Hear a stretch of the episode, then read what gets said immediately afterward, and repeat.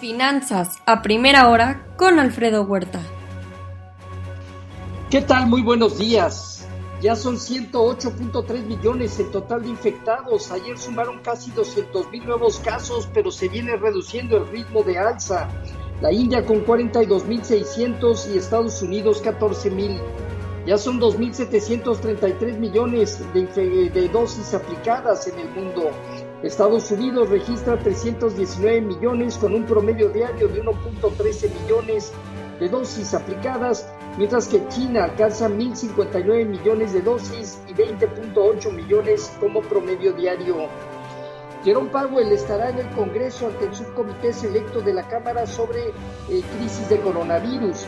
Hablará sobre el entorno económico y la inflación, Probablemente no dé detalles eh, futuros sobre la normalización y la reducción en el ritmo de compra de activos y también el tema de la pandemia que seguirá siendo un foco de riesgo alto.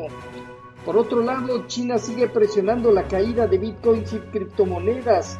El Banco Popular de China sentenció que las actividades del comercio de divisas virtuales interrumpen los órdenes económicos y financieros generan riesgos de transferencias fronterizas ilegales de activos, lavado de dinero, afectando también la seguridad de la propiedad.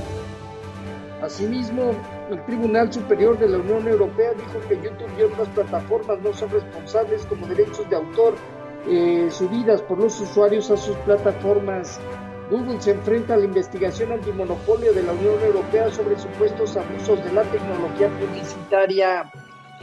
La Secretaría de Comercio de Estados Unidos presiona a México para que investigue la violación de derechos laborales en la planta de General Motors México.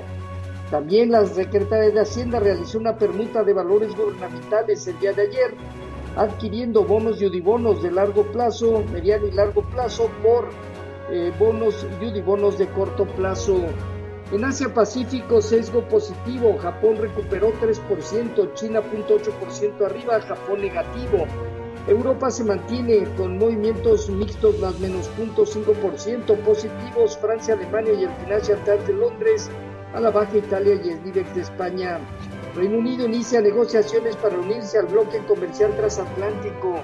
En divisas hoy, un índice dólar arriba 0.2%, el euro por debajo de 1.19 pierde 0.1% y la libra por debajo de 1.39 negativo 0.3%. En materias primas, hoy el petróleo abajo 0.6%, el WTI en 72.7 dólares, movimientos estables del oro y la plata, mientras que el cobre gana 0.4%. Ayer inició la semana en los mercados en Estados Unidos recuperando terreno con un dólar que tomó utilidades y una presión al alza en la curva de bonos del Tesoro.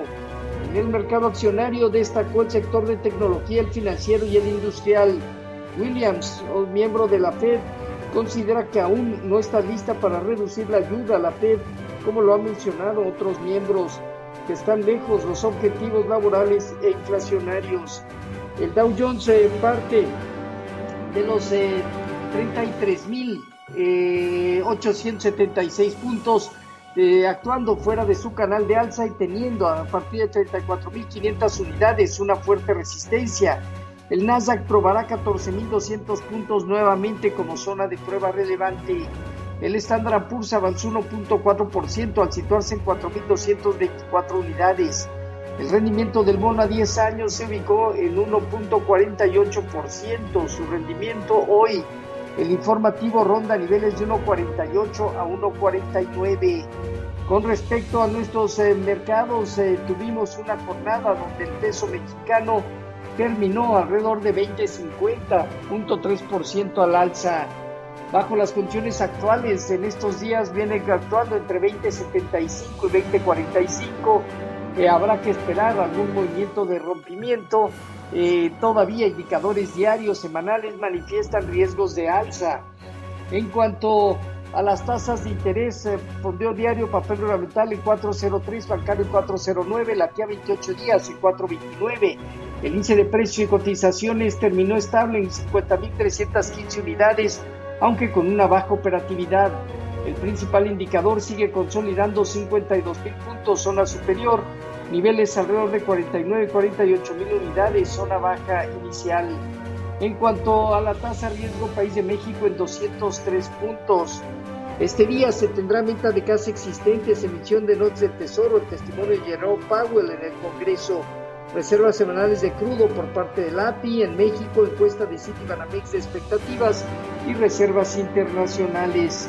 Los eh, futuros se mantienen con alzas hasta el punto 2%, Dow Jones, Standard Poor's y Nasdaq, tipo de cambio operando alrededor de 20.58 a la venta, poco más del punto 4%. Así, lo más relevante que sucede hasta ahorita en finanzas a primera hora con Alfredo Huerta.